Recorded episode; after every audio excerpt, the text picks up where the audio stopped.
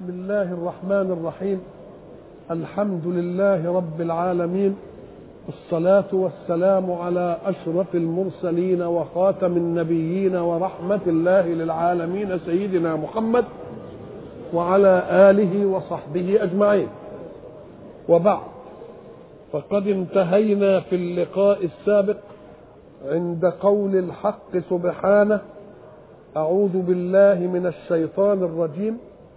واعبدوا الله ولا تشركوا به شيئا وبالوالدين إحسانا وبذي القربى واليتامى والمساكين والجار ذي القربى والجار الجنب والصاحب بالجنب وابن السبيل وما ملكت أيمانكم ووقفنا في هذه الآية عند قول الحق سبحانه وما ملكت أيمانكم وقلنا إن ملك اليمين وهو الذي يعرف بالرق في الإسلام أو العبودية في الإسلام زي ما بيقولوا أو التعبير الإسلامي الفتيية في الإسلام فتايا وفتاتي.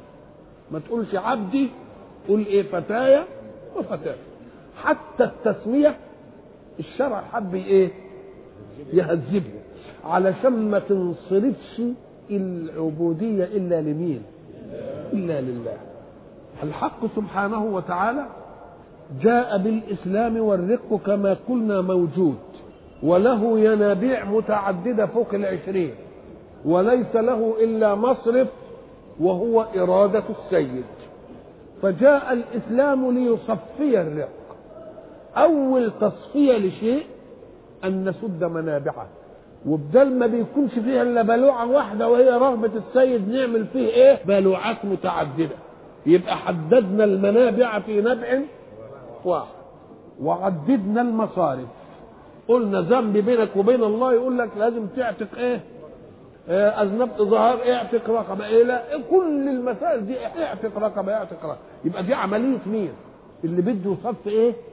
يصف الرزق فإذا لم توجد عند أي مالك أسباب لتصفية الرزق وظل فتاه تحت يمينه. قال له خلاص ما دام انت لم تؤثر ان تعتق واستبقيته فخذ الايه؟ التعامل بتاعه. قال أطعمه إيه؟ مما تطعم وألبسه مما ولا تكلفه ما لا يطيق. فإن كلفته فايدك بإيه؟ هات لي واحد بقى بيلبس من هدوم السيد وبياكل زي السيد. ولما يشتغل شغله ولا وفوق طاقته إيد السيد بإيده. يبقى دي معاملة إيه شكلها؟ معاملة طيبه فقال الله وما ملكت إيه؟ أيمانكم. وبعد ذلك يجيء الحق سبحانه وتعالى لنا في ذيل الآية وفي ختامها بما يدك كبرياء ذي الإحسان. ما هو بيقول له اعمل كده واعمل كده واعمل كده معناه إنه عنده ولا مش عنده؟ إياك أن تكون النعمة أو البذل اللي هتبذله ده يديك في نفسك غرور الاستعلاء. لأن غرور الاستعلاء ده يكون استعلاء كاذب إذا استعليت على غيرك بأعراض في الحياة. ومعنى أعراض يعني تأتي وإيه؟ اللي بده يستعلي ويستكبر يستعلي ويستكبر بحاجة ذاتية فيه. ولذلك لا يوجد كبرياء إلا لله. إنما الأغيار دي إن كان قوي يضعف الصبح إن كان غني يفتقر كده. إن كان عالم يصبح بقى إيه لكي لا يعلم من بعد علم شيئا. الله. إيه الحكاية دي؟ يبقى اللي عايز يستعلي ويتكبر على غيره يتكبر بحاجة ذاتية فيه. ومعنى ذاتية فيه إنها ما تسلبش منه. لما يجي الخلق كلهم يجدوا إنهم في أغيار. حتى الوجود. الوجود الإنساني الذي تطرا عليه الأغيار برضه هيروح يبقى تخلي الكبرياء لمين؟ خلي الكبرياء لصاحبه وإياك إنك أنت لما قلنا لك اعمل كده واحسن وذي القربى واليتامى والمساكين إياك أن تحبط هذه الأعمال بأن تستعلي بها لأنها موهوبة لك من الله. وما دام موهوبة لك من الله يبقى استحي. ليه؟ لأن الذي يتكبر هو الذي لا يجد أمام عينه من هو أكبر منه. طب هات واحد قاعد يتكبر كده ويتحنطز لأن عنده مليون. وثم دخل عليه واحد عنده مليونين. يعمل إيه؟ يسلم. اذا هو لا يتكبر إلا إذا وجد كل اللي موجودين إيه؟ أقل منه.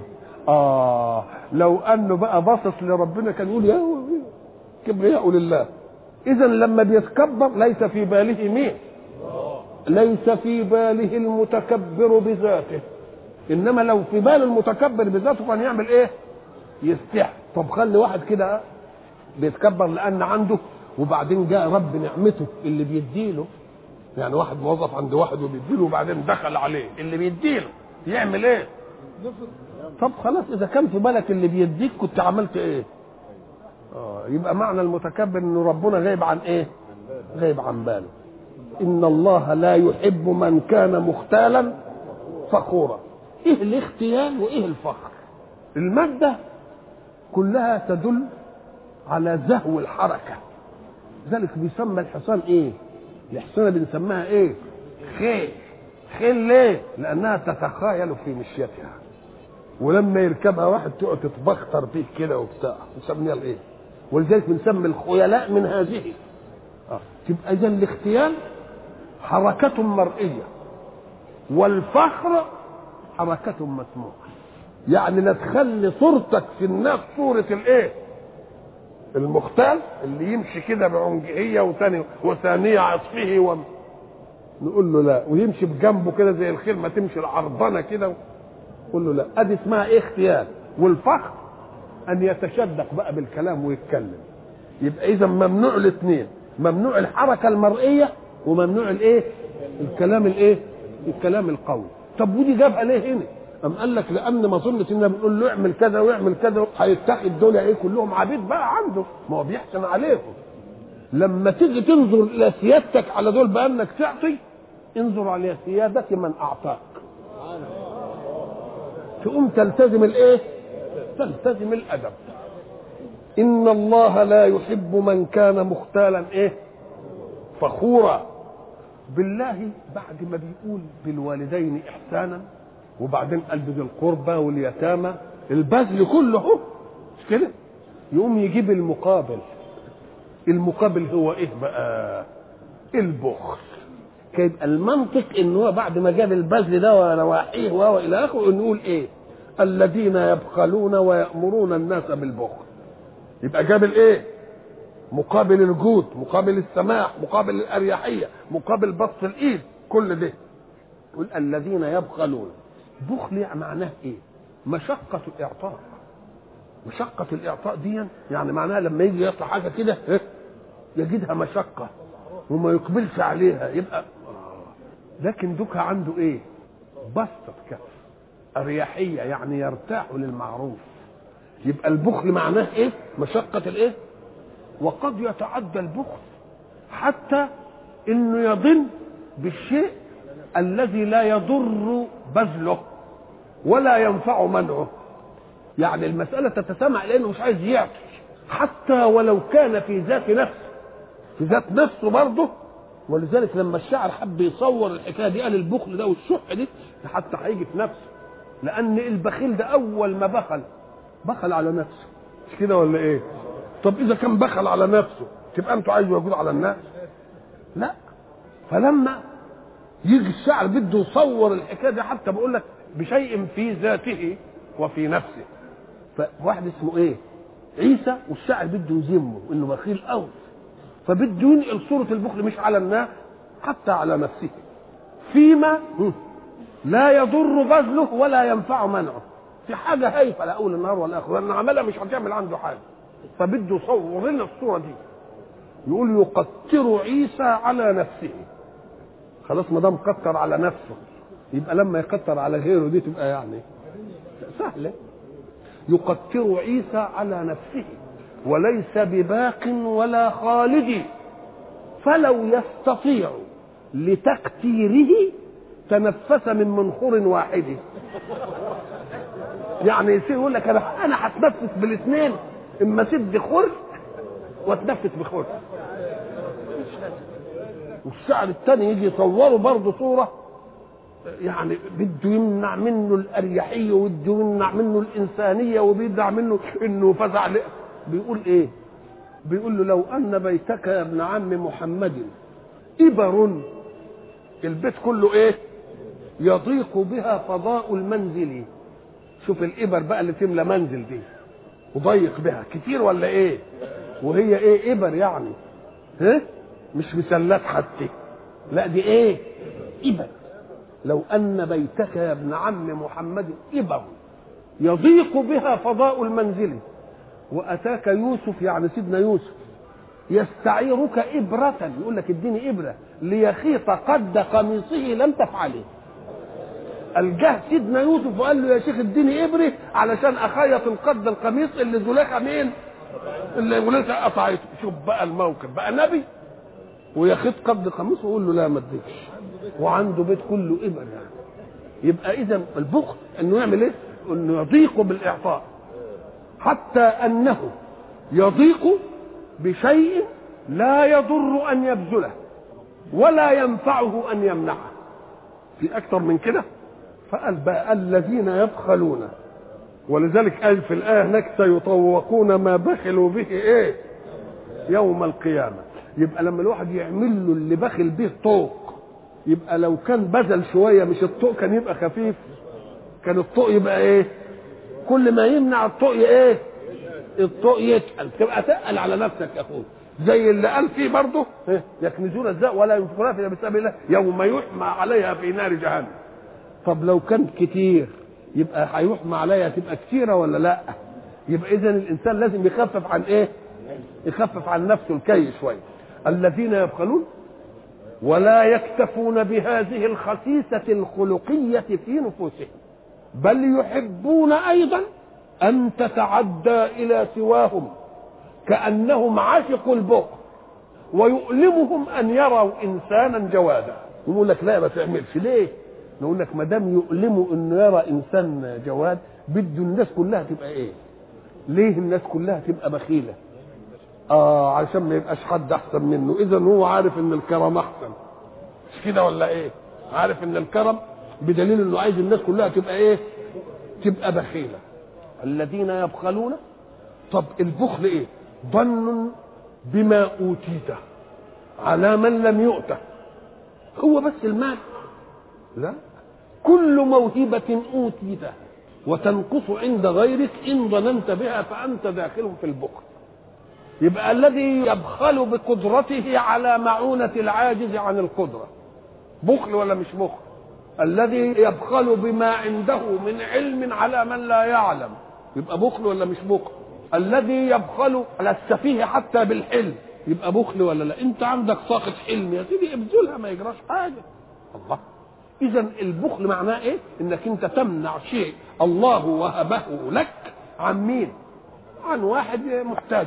إيه معلم كده وصار وبعدين يجوا عنده عشرة صنايعية ولا بتاع يقوم يحاول أن يستر عنهم أسرار الصنعة. مثلا يبقى بخل ولا ما بخلش؟ آه يبقى بخل. آه. الذين يبخلون ويأمرون الناس بالبخل. الآية معناها أوسع من هذه. تاخذها أيضا في المعاني العالية. الذين أوتوا الكتاب يعرفون صفته صلى الله عليه وسلم. يعرفونه كما إيه؟ يعرفون ابناءهم فلما جاءهم ما عرفوا كفروا به. وكتموه عن الناس. يبقى موهبة العلم بالصادق المصدوق اللي هو سيدنا رسول الله برضه كتموها ولا ادوهاش للناس ولا لأ؟ ربنا يبقى ده بخل شر إيه؟ ده بخل في, القمه وبعد ذلك حتى يأمرون الناس بالإيه؟ بالبخل. كان الأنصار أنتم تعرفون أن الأنصار كانت عندهم الأريحية الأنصارية. وساعة ما ذهب إليهم المهاجرون ماذا صنعوا؟ آخوهم وقسموهم المال. حتى النعمة التي غرس الله في قلب المؤمن الغيرة عليها من أن ينالها أحد. حتى ولو كان كارها لها اللي هي نعمة المرأة. نعمة الإيه؟ حتى الرجل اللي يكره امرأته. برضه يغار ان واحد ياخدها فانت ما انت هذه يوم الحق سبحانه وتعالى يصعد أريحيته في أن الأنصاري يأتي بالمهاجر ويقول له انظر إلى إحدى زوجتي أو إحدى زوجاتي فانظر ما يروقك منها. فأطلقها وتتزوجها. إيه الأريحية السامية دي في الحتة اللي فيها اللي فيها منتهى الغيرة. يعني أنت إذا كنت ذا نعمة تحب أن تعدي أثر نعمتك على غيرك. يعني عندك عربية كويسة عندك مطية كويسة عندك أنية كويسة تحب إنك تعمل إيه؟ لكن المرأة لا. فجت في المنطقة دي وأريحية الأنصار عملت إيه؟ قال لك دول جايين مهاجرين وسايبين أهلهم. المهم ده ارتقاء إيماني في ذات الأنصار لأن لما يكون عدد من المهاجرين جاي وفيهم شباب وفيهم فتوة وأهلهم ممنوعين عنهم ولا معهمش نساء. بالله المسألة دي مثلا يقول لك الأنصاري وليه أنا ما اديلوش؟ لينفس عن عواطفه أقل ما فيها أن أمنع نظره أن يتحول حراما مش كده ولا لا؟ فهم يقولوا إيه لا تنفقوا على من عند رسول الله عشان ينفضوا. هم فاهمين إن اللي عند رسول الله مؤمنين بلقمة. وإن ما انفقتش عليهم برضه هيظلوا إيه؟ مؤمنين. ليه؟ لأنهم تركوا أموالهم وتركوا بلادهم. فاللي ترك أمواله دي علشان الهجرة في سبيل الله يقوم يجي لما ما يلاقيش حاجة يعني مو سيد. سيدنا مصعب بن الزبير مدلل في قريش. وامه عمالة تغدق عليه النعمه وصاحب العطور وصاحب الطيب ومش عارف إيه. ومع ذلك يذهب إلى المدينة يلبس جلد. شاه. يقوم النبي عليه الصلاة والسلام يبص يقول انظروا كيف صنع الإيمان بصاحبكم. إيمان. تبقى أنتوا لما تقولوا يا يهود لا تنفقوا على من عند رسول الله حتى ينفضوا. هم. الكلمة دي بلقمة. ده اللي بيدي باللقمة دي اللي بيحمل على مبدأ باطل. إنما اللي بيحمل اللي بيحمل على مبدأ حق حلاوته في النفس ده أجره مؤخر. هو فاهم إن أجره مؤخر. ولذلك إحنا قلنا لكم يجب أن تذكروا جيدا أن من حلاوة اليقين وحلاوة الإيمان إنه بيضحي هو من نفسه بكل حاجة. هو اللي بيضحي. إنما أصحاب المبادئ الباطلة لا يدخلون غيرهم فيها إلا إن دفعوا الثمن مقدم. يشتروهم يعني. فإذا رأيت مبدا من المبادئ يشترى اعرف إنه مبدأ باطل. لأنه لو مبدأ حق كان من اللي يدفع؟ اللي داخل فيه هو اللي يدفع. ولذلك قلنا إنك من عجائب مبادئ الإسلام إن رسول الله صلى الله عليه وسلم حينما أخذ العهد لنفسه في بيعة العقبة قال له الأنصار فإن نحن وفينا بهذا فماذا يكون لنا؟ طب أنت خدت اللي لك إحنا يبقى لنا إيه؟ انظروا إلى سمو الإيمان ويقين المصطفى بأن الإيمان نفسه جائزة نفسه. الإيمان نفسه هو جائزة. فهل بشرهم بأنكم ستملكون الأرض؟ هل بشرهم بأن المستضعفين دول هم اللي هيبقوا إيه؟ يمكنوا فيه؟ بشرهم بشيء؟ لا. قال لهم إيه؟ قالوا له فإن نحن وفينا. قال إيه؟ لكم الجنة. الله لأنه افرض إن هو قال لهم لكم صحيح صحيح الدنيا دانت لهم.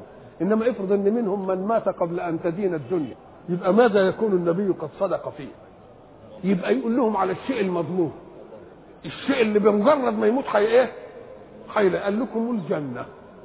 ما أغرهمش ابدا بأنهم هيبقوا أصحاب سلطان. إنما في حتة ثانية قال لهم أنتم ستجلسون على البسط. والدنيا ستدين ليكم ومش عارف إيه وعد الله المستضعفين انهم يبقوا وانهم يبقوا انما في اول البيعه قال إيه؟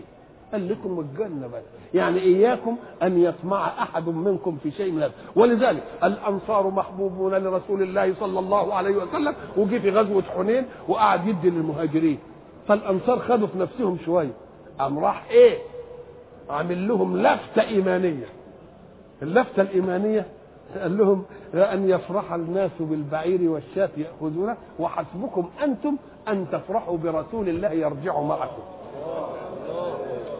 إيه السمو الايماني ده؟ سمو ايماني كبير. يبقى دول كانوا بيقولوا لا ما تنفقوش عند رسول الله احسن عشان ينفض. يقول له لا يا سيدي مش هينفض. ده هم تركوا النعيم. مش جايين عشان ياخدوا نعيم. وحسبهم ما وعدوا به من نعيم متيقن. نعيم متيقن لأن نعيم الدنيا كما قلنا مظنون ونعيم الدنيا كما قلنا محدود ونعيم الدنيا إما أن تفوته بالموت أو يفوتك بالتقلب. مش كده؟ لكن نعيم الآخرة. أولا ملوش حد ينتهي عنده. ثانيا لا يفوتك ولا تفوتك. يبقى هو الأحسن. الذين يبخلون ويأمرون الناس بالبخل شوف بقى كلمة أهي جاهي ويكتمون ما آتاهم الله من فضله. كلمة الكتم دي ساعة ما تشوف حاجة تكتم حاجة لازم تفهم منها إن الكتم دي معناه منع شيء يريد أن يخرج بطبيعته. فأنت عملت إيه؟ تكتم فيه يقول لك اكتم الدم. لو ما كتمتوش يعمل إيه؟ يستطرق ويقول الله. كأن المال نفسه والعلم يريدوا إن يعمل إيه؟ انه يطلع كده للناس أصحابه بيعملوا إيه؟ يحاولوا إنهم يكتموه كأن الفطرة الطبيعية في كل رزق سواء كان رزق مادي أو رزق معنوي إنه يعمل إيه؟ يستطرق عشان هو مخلوق كل شيء مخلوق لخدمة الإنسان فلما يجي واحد يحوز شيئا مما هو مخلوق لخدمة الإنسان ويحجبه. يبقى منعه عن رسالته ولا ما منعوش طب ما هو كل شيء معمول لخدمة بني آدم. ما دام معمول لخدمة بني آدم لما أنت تعوق عن هذه الخدمة يبقى زعلان ولا مش زعلان؟ فليتسع ظنكم إلى أن برضه الجمادات تزعل. زي ما قلنا الجمادات إيه؟ فما بكت عليهم الإيه؟ يبقى بتبكي. بتبقى إيه؟ بتبكي مش البكا بس هو تشوف الدموع كده والبتاع. يبقى اذا ويكتمون إيه؟ ما آتاهم الله من فضله. يا أخي هو بتاعتك وانت ليك فيها حاجة؟ ما هي الذاتية فيك أنت ما جبتهاش. ده أنا أريد أن انظر إلى الكون حولك تجد كله أغيار. ده أنت في حياتك ما شفتش قادر بقى عاجز؟ ما شفتش غني بقى فقير؟ ده هي دول عشان كده. هي إيه؟ دول عشان كده. عشان ما فيش ما تستقرش حاجة قدامك كده. وما من واحد إلا ويمر أمام عينيه وفي تاريخه وفي سمع من يثق بكلامه إن كان وصار. كان؟ طب ما دام كده لماذا لا تعتبر الأغيار تمر بك؟ وبعد أن كنت يطلب منك أن تعطي يطلب من الغير أن يعطيك. ما تبقي هذه علشان الأغيار لو جات لك تقوم تجد لك إيه؟ تجد من تجراها الذين يبخلون ويأمرون الناس بالبخل ويكتمون ما آتاهم الله من فضله وأعتدنا للكافرين عذابا مهينا. شوف عمل في البخل إيه؟ خلاه كافر. خلاه إيه؟ لأن البخيل ستر نعمة كان من الممكن أن تتسع له ولإيه؟ ولغيره وأعتدنا فجاب له الاسم اللي يخوف. وأعتدنا للكافرين عذابا. أعتدنا يعني أعددنا. وهيأنا مسألة مش لسه هنعملها. مسألة إيه؟ أعدت. النبي صلى الله عليه وسلم حينما يتكلم عن الجنة يقول عرضت علي الجنة بما فيها عرضت علي الجنة. خلاص؟ ولو شئت أن آتيكم بقطاف منها لفعلت. إيه ثقة اليقين دي في إنها مسألة جاهزة. مسألة إيه؟ مش لسه هنعمل إيه؟ لا. ومين اللي أعد؟ الله. قوة القوة. قدرة القدر هي اللي بتعد. مش واحد مثلا هيعد على قد إمكانياته. لا إعداد جامد وعذاب مهين. لأن يمكن واحد يتنزح ويقول لك يعني وتجلدي للشامتين اريهم أني لريب الدهر لا اتضعضع يقول لك مش بس ألم ده, ده, ده إهانة كمان. ثم يأتي بالمقابل الذي مش بخيل هو ينفق. بس الغاية مش واضحة عنه. الغاية خايبة. ليه؟ لأنه ينفق رياء الناس. يعني عايز مراءة الناس. الله. ولذلك يقول لك إيه؟ اختر من يسمن عطاءك اختر إيه؟ من يسمن عطاءك لما تديه لإنسان يتمنه بإمكانياته وبقدرته كلمة يقولها إيه؟ يعني ثناء ولا أي حاجة لكن ربنا بقى يتمنه إزاي آه يبقى غالي يبقى العاقل يعمل إيه في النعمة؟ يشوف هيديها لمين ولذلك شوف سيدنا عثمان. عمل إيه؟ لما عرفوا إن في تجارات جاية له عارف إيه التجار بقى جم له عشان إيه؟ يشتروا منه الأشياء وبعدين يبتدوا يبيعوها. فهو قال لهم لا ده جاني أكتر جاني أكتر جاني أكتر جاني أكتر. وبعدين الآخر قال لهم أنا بعتها لله. يبقى تاجر ولا مش تاجر؟ يبقى تاجر. لأنه غلاها ولا ما غلاهاش؟ غلاها قوي يبقى اذا فالذي يعطي لرئاء الناس يقول له ده أنت خايب قوي لأنك ما ثمنت نعمتك. رميتها تافهة الثمن. رئاء الناس اللي هيعملوا لك إيه الناس؟ ده هم يمكن يحسدوك على نعمتك وينحبوا وينهبوها منك. تبقى تراقيهم على إيه؟ تبقى دي خيابة في الصفقة ولا مش خيابة؟ ولذلك المؤمنين كويس لما قال إن الله اشترى من المؤمنين أنفسهم وأموال. الله الله الله إيه هو اللي اشترى. ده لازم ثمن كبير قوي. قال لك هو كبير؟ لأنه اداهم نعيم ما تجيش فيه أغيار. لأن لهم الإيه؟ الجنة. الله لا تفوتهم ولا هم إيه؟ ولا يفوتوها. يبقى اللي بيرائي الناس ده خايب ولا لأ؟ يبقى خايب. حتى ما يعرفش أصول التجارة. ما عرفش يتاجر مع مين ولذلك ربنا شبهه في آيات أخرى قال لك اللي بيعمل الحكاية دي كمثل صفوان عليه تراب فأصابه إيه؟ وابل فتركه إيه؟ آه. أنتوا عارفين الصف... الصفوان يعني مروة كده زلطة كبيرة وعليها شوية إيه؟ تراب. حتى المروة ناعمة.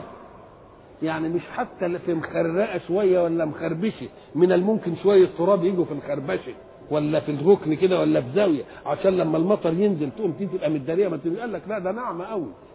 ناعمة قوي يعني شوية ماء شوية ماء بسيط ولو رشاش تضيع المسألة ولا ما تضيعهاش؟ تضيعها. ما هو ما ينفكش رئاء الناس إلا الإيمان مش عنده متضح. لأن لو كنت تعلم أنك تريد أن تبيع سلعة وفيه تاجر يديك فيها أغلى وتخيب وتديها للأقل. يبقى خايب ولا مش خايب؟ قال لك ما دام انت عايز رأي الناس يبقى ما عندكش إيمان بمين؟ باللي بيشتري اغلى يبقى في عالم الاقتصاد أو في عالم التجارة تبقى راجل خايب ولا مش خايب؟ تبقى راجل خايب. ولذلك قلنا ليحذر كل واحد حين يعطي مش أن يعلم أنه اعطى لا أن يحب أن يعلم أنه اعطى إنما كن يعلم إنه اعطى يمكن لها ميزة. إنما أنت لا تحب أن يعلم أنك إيه؟ مش أنت تعمل الدعاية إنك أنت وتفضح المسألة كده ولذلك النبي قال رجل تصدق فأخفى. مش كده؟ حتى لا تعلم شماله ما صنع إيه؟ ليه؟ أم قال لك؟ لأن مهما كان اليد العليا خير من اليد السفلى. فاستر على الناس سفليتهم دي. استرها عليه ما تخليهاش يعني واضحة كده ولا مفهوم ولا لا. ولكن الحق سبحانه وتعالى لا يريد أن يضيق على مجال الإعطاء. فقال إن تبدوا الصدقات فنعما هي. وإن تخفوها وتؤتوها الفقراء فهو خير لكم. خلاص؟ يبقى الثانية شوية. أم قال لك يمكن عايزها تبقى أسوة. عايزها تبقى إيه؟ تبقى أسوة. لكن المهم الا تحب أنت. لأنه هو لما يقول لا اوعى تنفق. إلا إذا كان ما فيش فيك رياء يحرم الناس المحتاجين من عطاء معطي. يقول لك لا يدفع وخده منه وهو اللي خسران ما خدش ثواب إنما المجتمع انتفع ولا لا؟ المجتمع انتفع. ولا يؤمنون بالله لأنه هو المعطي. وهو اللي يجب إنني أودع سلعتي في إيده. ولا يؤمنون بالله ولا باليوم الآخر. لأنهم كانوا يؤمنون باليوم الآخر كانوا يشوفوا الإيه؟ الجزاء الباقي. فأنت إذا كنت تحب نعمتك فخذ النعمة وحاول أن تجعلها مثمرة. مثمرة يعني إيه؟ يعني تديك إيه؟ تديك ثمرة أكتر. طب اللي جه في ماله ولا تصدقش بيه وأنفقه حتى على نفسه. نهى المسألة بتاعة المال وعمر المال معه عند هذا الحد ولا لأ؟ طب واللي ادعى عشان يبقى يجي له في الآخرة؟ يبقى طول عمر ماله ولا ما طولش؟ يبقى عدو ماله ولا لا؟ لأنه لم يستطع إنه يعمل إيه؟ ان هو يثمره. ولذلك يقول لك انت فعلت ليقال وقد قيل. لكن هل قال له ما تفعلش؟ لا افعل عشان الناس هتنتفع غصب عن عينك. غصب عن إيه؟ البخيل مثلا. ما قاعد يكنز يكنز. حرم مين؟ وبعدين؟ ما هو النزهي جاز النزهي مال المحروم لمين؟ للنزهي وما فيش حد يقدر يضحك على خالقه ابدا. يعني يقول له أنا اديتك نعمة وأنا يا رب مش مديها لحد. يقول له ما تديهاش. إنما ستيسر السبيل لطائع لي. اوعى تفتكر إنك أنت أنا ضحكت علي ابدا. أنت بخلت حرمت نفسك. خلاص؟ أدي واحدة. وبعدين ادخرته طب هتدخروا لمين؟ ما هي الناس جايين. وما دام الناس جايين يبقى أنت اللي رزقك ضيق. وهم اللي هياخدوه له يبقى إيه؟ رزقهم هم اللي إيه؟ هم اللي واسع. وأيضا حين تمنع تمنع المال عن عن الغير يسرت سبيلا لمن يبذل. ليه؟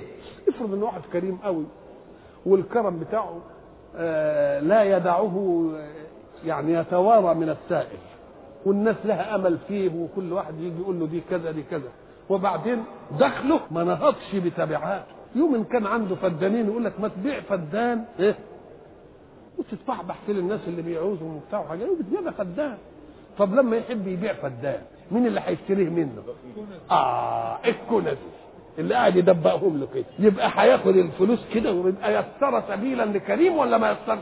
يقول له اوعى تفتكر إنك هتضحك على ربنا خالق الكون وخلقك ومديك النعمة. ابدا. زي ما قلنا لصاحب السيئة إياك أن تعتقد أنك اختلست شهوة من الله. ابدا.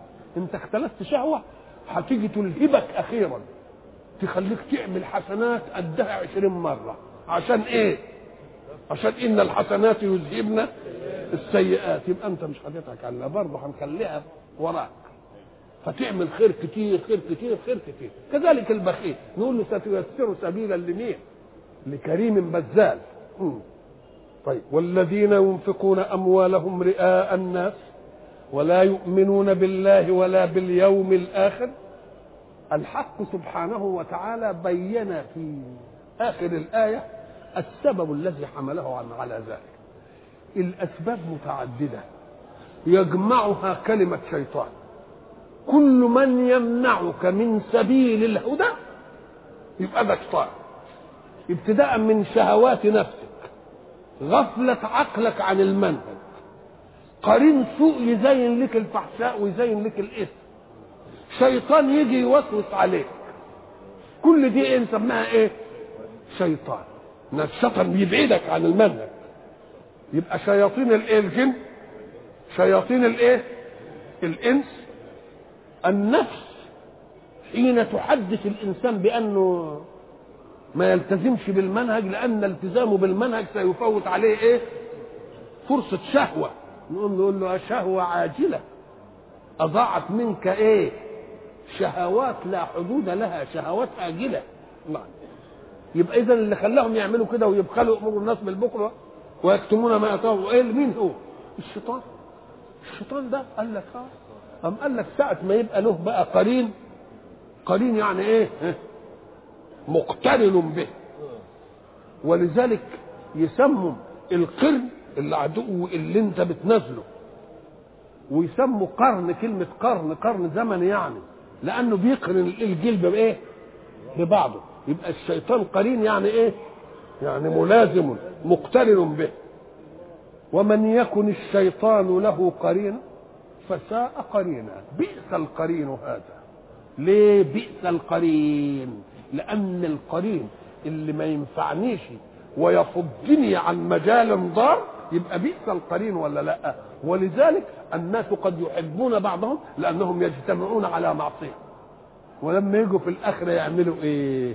الأخلاء بعضهم يومئذ لبعض عدو إلا مين لأن المتقين يقول له يا سلام عليا ده انت كنت بتعني على الطاعة كنت انغفلت بتواجهني كنت يوم الحب يزداد ولا لا؟ يقول ده انت عملت فيا جميل يا شيخ يبقى قريب إنما اللي بقى اغواه يقعد يلعنه حتى أول من نلعن إحنا الشيطان. والشيطان أول من يتبرأ من إيه؟ ان يتبرأ منا ولذلك لما تيجي بقى المجادلة تلتفت تلاقي الشيطان يقول وما كان لي عليكم من سلطان. ما كان لي عليكم إيه؟ إلا أن دعوتكم فاستجبتم لي. ما كان لي عليكم من سلطان أنواع السلطان إيه؟ ما هو السلطان؟ القوة العالية اللي تجبر من دونها. مش كده؟ الإنسان تجبر مادته وبنيته بسلطان القهر المادي ويقهر في اعتقاداته بالدليل والحجة. بدليل؟ الفرق إيه بين بين إكراه المادة وإكراه في المعاني. أم قال لك إن الإكراه في المادة يتحكم في القالب؟ إنما ما يتحكمش في القلب. أنا قلت تقدر تبقى قوي أمام واحد ضعيف وتمسك له كرباج وتقول له اسجد زيك. اخضع. يعمل ولا ما يعملش؟ أنت قهرت إيه فيه؟ أنت قهرت القلب. إنما قهرت القلب؟ لا ما قهرتش القلب. يبقى إذا دي سلطان إيه؟ مادي بيقهر الإيه؟ القالب لكن إذا قعد يقنعك ويجيب لك حجج ويجيب لك ويقنعك آه ده بقى إيه؟ قهر إيه؟ قهر إقناعك. قهر القلب على إنه يعطيك قهر العقل على إنه يقتنع. يبقى ده سلطان. يبقى إذا السلطان يجي من كام ناحية؟ ناحيتين اثنين سلطان يقهر القالب وسلطان يقهر فقه القلب. فسلطان القلب يجعلك تصنع قهرا عنك. وسلطان الحجة والبرهان يجعلك تفعل برضا منك. فالشيطان بيقول لهم يا أغبياء يا من اتبعتموني يا من جعلتموني قرينا لكم ما تفرقونيش ابدا. أنتم أغبياء لأنني ليس لي عليكم سلطان. ما كان لي من القوة بحيث أستطيع أن أرغمكم على أنكم ترتكبوا معاصي. وما كان عندي منطق ولا حجة علشان أقنعكم عشان تفعلوا لنفسكم. إنما أنتوا اللي كنتوا خايبين. زي ما قلنا زمان أنتوا كنتوا على تشويري أنا دعيتكم كده ولا؟ لا عندي قوة اقهركم واقهر مادتكم ولا عندي برهان. وما كان لي عليكم من سلطان. إلا أن دعوتكم فاستجبتم لي.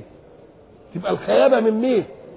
الخيابة منكم استجبتم لي. ولذلك شوف ما أنا بمصرخكم. مصرخكم يعني إيه؟ وما أنتم بمصرخي. لما يجي واحد في, أزمة وما يقدرش عليها وضل يقوم إيه؟ يستنصر بالغير. يقوم يصرخ على الغير.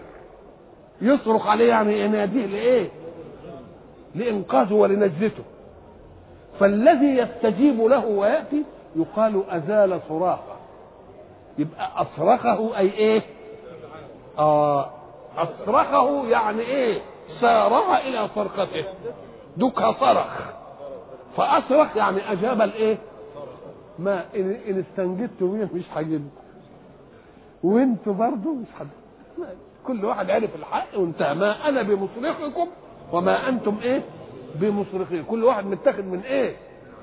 كل إنسان ألزمناه طائره في إيه؟ في عنقه. ومن يكن الشيطان له قرينا فساء قرينا. كلمة ساء دي زي بئس. بئس أن يكون الشيطان قرينا لك لأن الشيطان أخذ على نفسه العهد أمام الله أن يغوي من يطيعه ويغوي الناس أجمعين. وإلى لقاء آخر إن شاء الله.